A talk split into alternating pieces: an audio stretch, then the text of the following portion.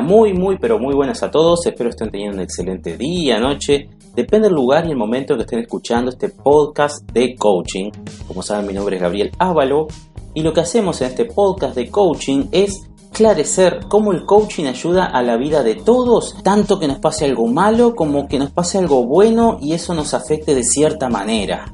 En fin, sin más preámbulos, como ya les he comentado, estoy publicando un episodio nuevo todos los días lunes, por ahora va a ser así. ¿Este de qué se va a tratar? Este es el episodio número 11. Y la pregunta que vamos a contestar en este es, ¿te hace mal hacer el trabajo de los demás?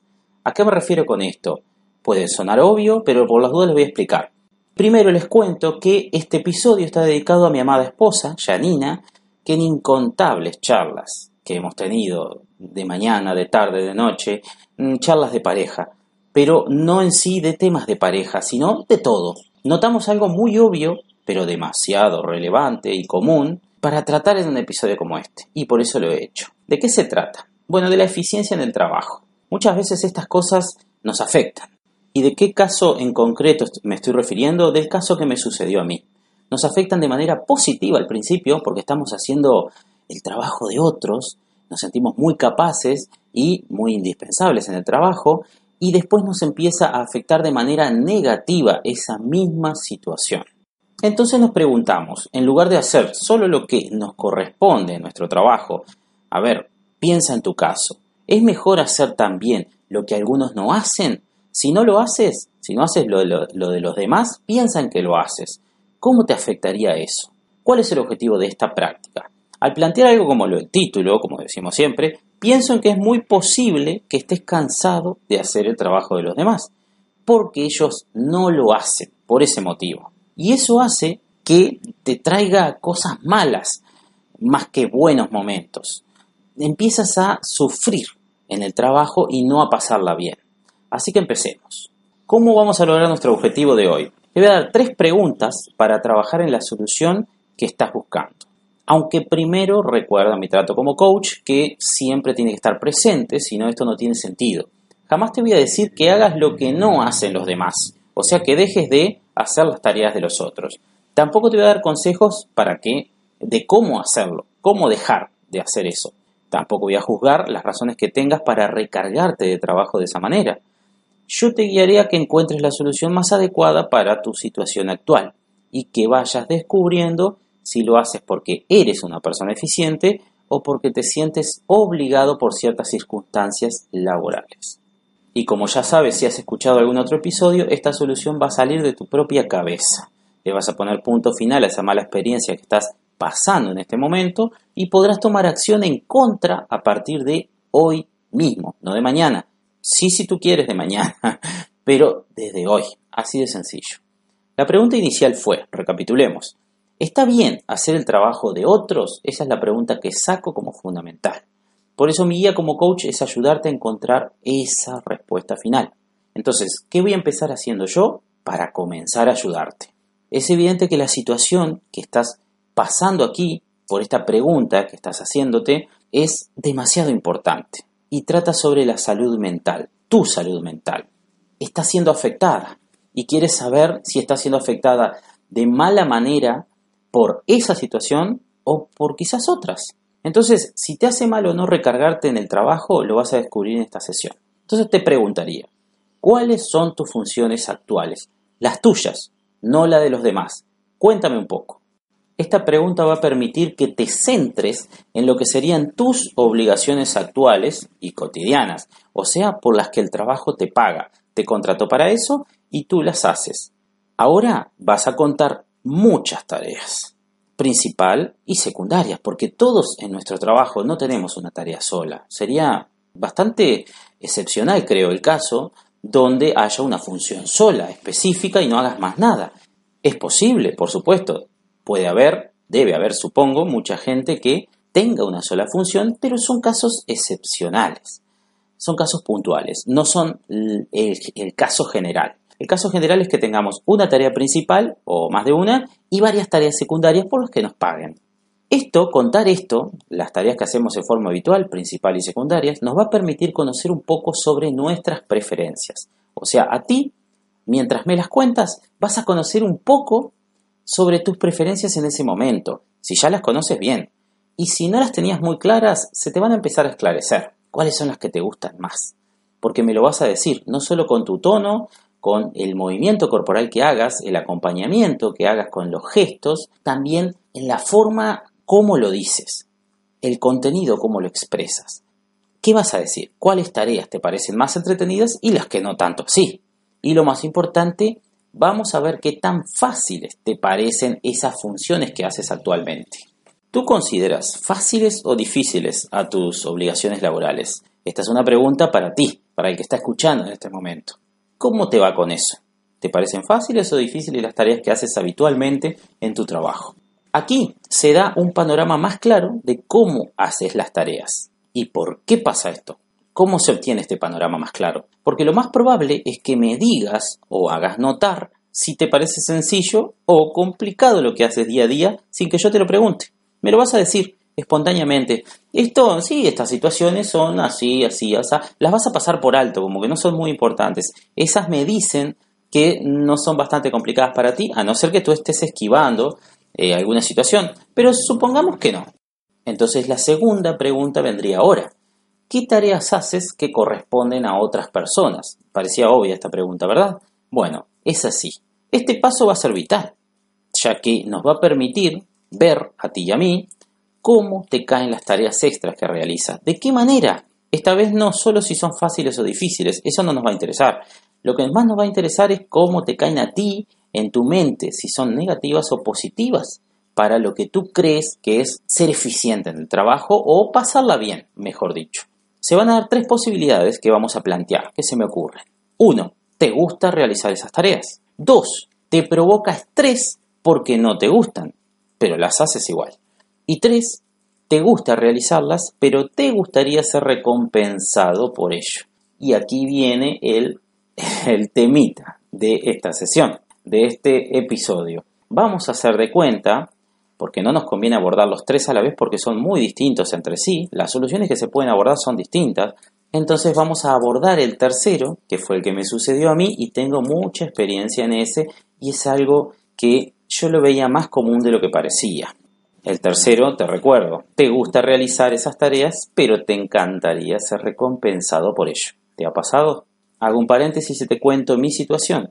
Por casi cuatro años estuve cara a cara con este problema en mi trabajo por supuesto. Hacía mis tareas y las de muchos otros que no les gustaba hacer las suyas. Y eso me llevó a recargarme mucho. ¿Qué pasa? Me desbordé. No solo me recargué mucho, sino que me desbordé. O sea, la salud mental fue afectada. El desborde del total de mis responsabilidades era demasiado, porque eran las mías y las de otras personas. Cinco personas más, para ser exactas. Cinco personas y yo, pero las realizaba yo. Ellos hacían tareas, por supuesto que hacían, no se quedaban sentados y nada, pero elegían un par de tareas y las hacían. Y las otras que les podían corresponder, o les correspondían más bien, no las hacían. Como te comenté hace un momento, esa situación me llevó a estar en constante estrés durante todo ese tiempo, esos cuatro años, y jamás vino la solución de afuera. Jamás vino, aunque yo la planteé, aunque yo dije que había un problema, como todos decimos que hay un problema en esto, un problema en lo otro. Pero ¿qué pasa? La solución tenía que venir de mí, yo tenía que aportar esa solución, no el problema. El problema ya lo sabía, inclusive a la persona que se lo planteé, a más de una, ya lo sabían el problema. Yo no aportaba la solución, solo me quejaba y no trataba de solucionar ese tema. Y vivía en esa constante de quejas. ¿Te ha pasado? ¿Te pasa?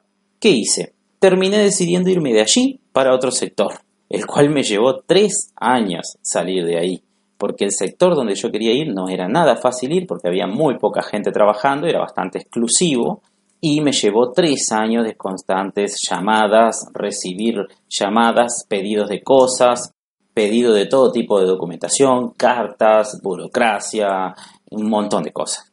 Te las puedes imaginar, ¿verdad? Bueno, hasta que me aceptaron. de esos cuatro años que estuve pasando mal, tres fue con encima con la espera de que me aceptaran en otro lugar. Así que se volvió un poco más torturante por dramatizarlo un poco. Mientras tanto, seguía haciendo lo mismo y obteniendo los mismos resultados negativos, porque no cambiaba mi actitud. Ese fue el paréntesis. Una persona que plantea esto a un coach o a sí misma es alguien consciente de que es bueno para su salud mental hallar una solución a este inconveniente, ¿verdad? Si tú hablas algo con un amigo, vamos a dejarlo bien simple así, te descargas y obtienes como un feedback, se llama, una respuesta de la otra persona hacia lo que tú expresaste. Este feedback normalmente es para mejorar o para opinar sobre cosas según la experiencia del que te está opinando, para que tú mejores ciertos aspectos, algún consejo que te pueda dar, eso.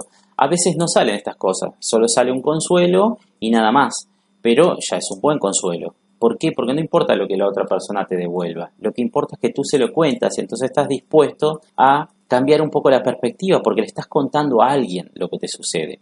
Esto pasa normalmente.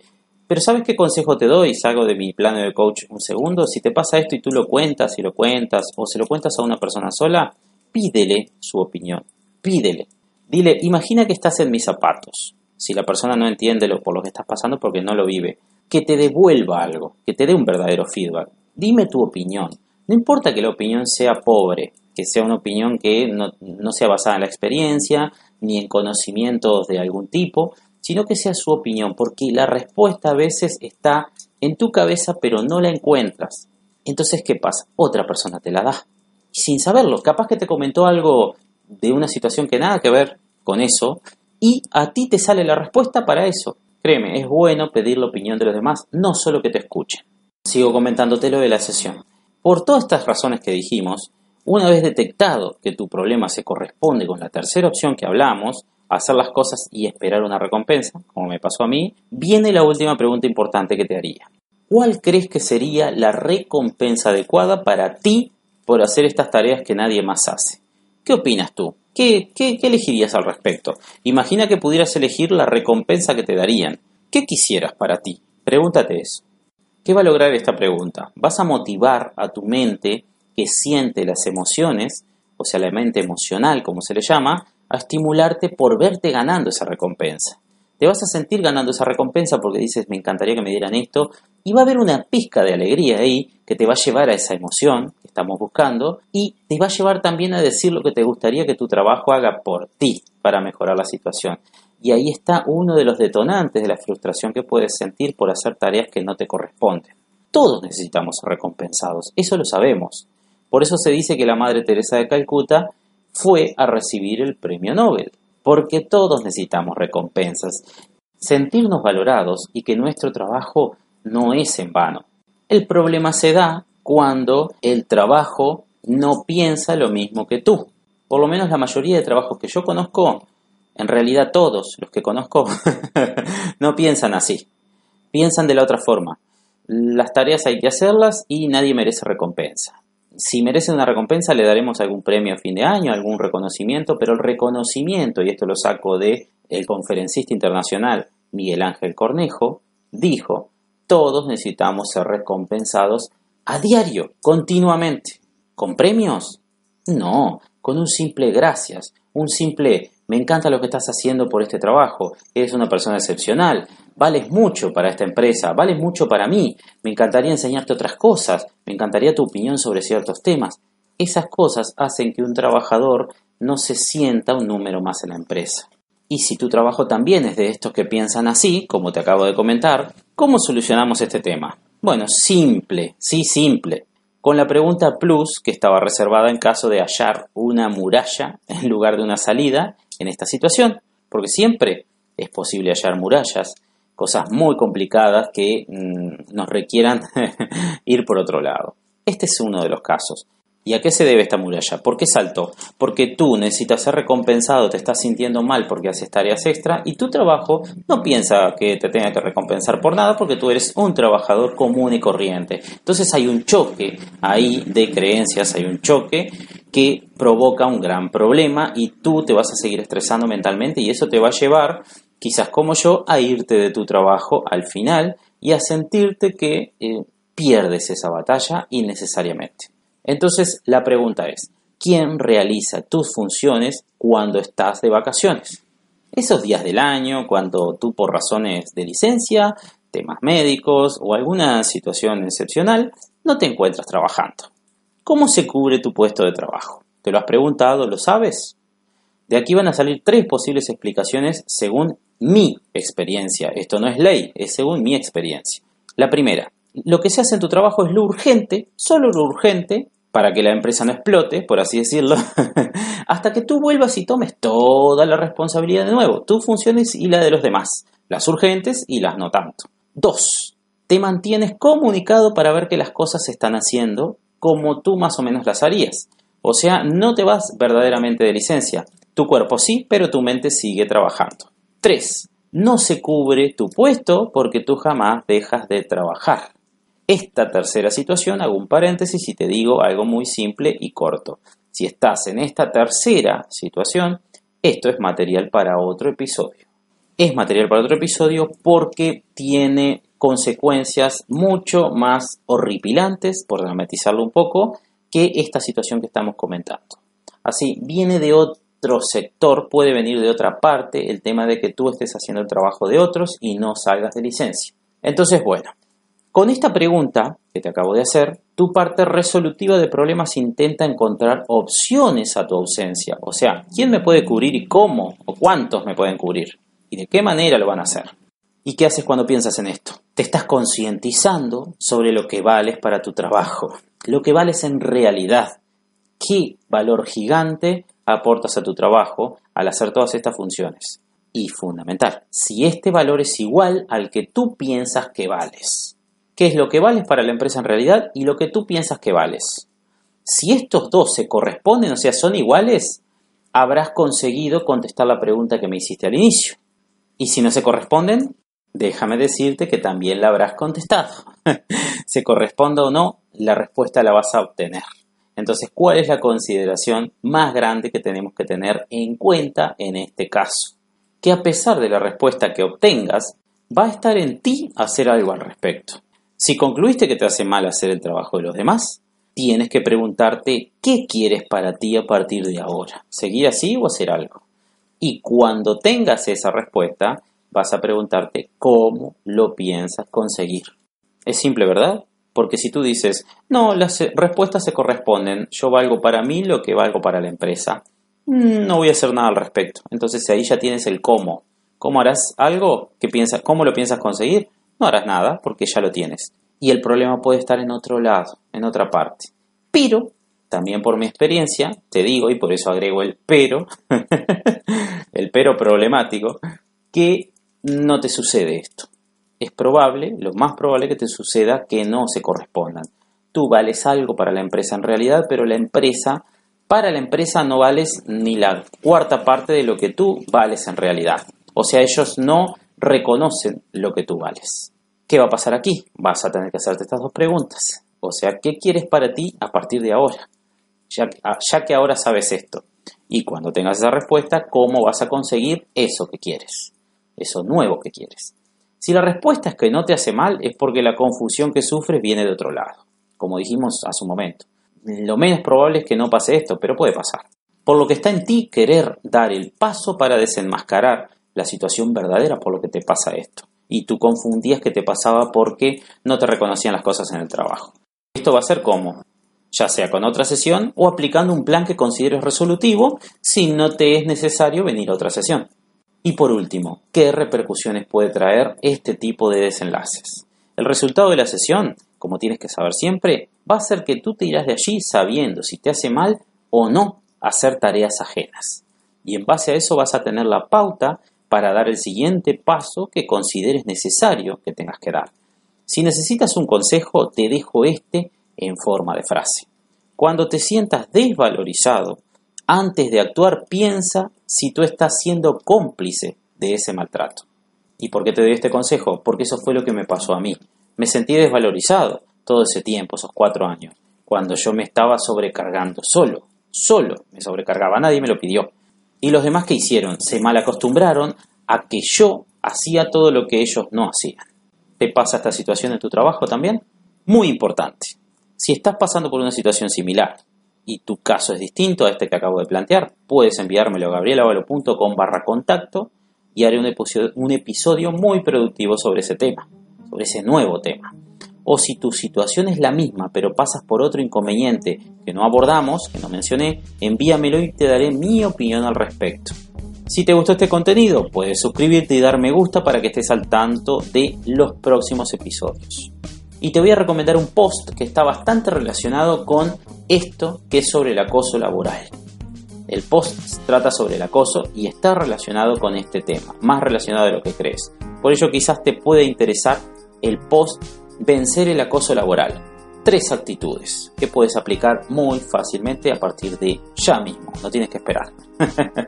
¿Y qué te puedo recomendar también? Otro episodio de este podcast de coaching, el episodio número 8 que se llama ¿Qué puedes hacer si te acosan en el trabajo? Si te interesa este tema, te los recomiendo. Nos hablamos en el siguiente episodio. Un gran abrazo a todos y será hasta la próxima.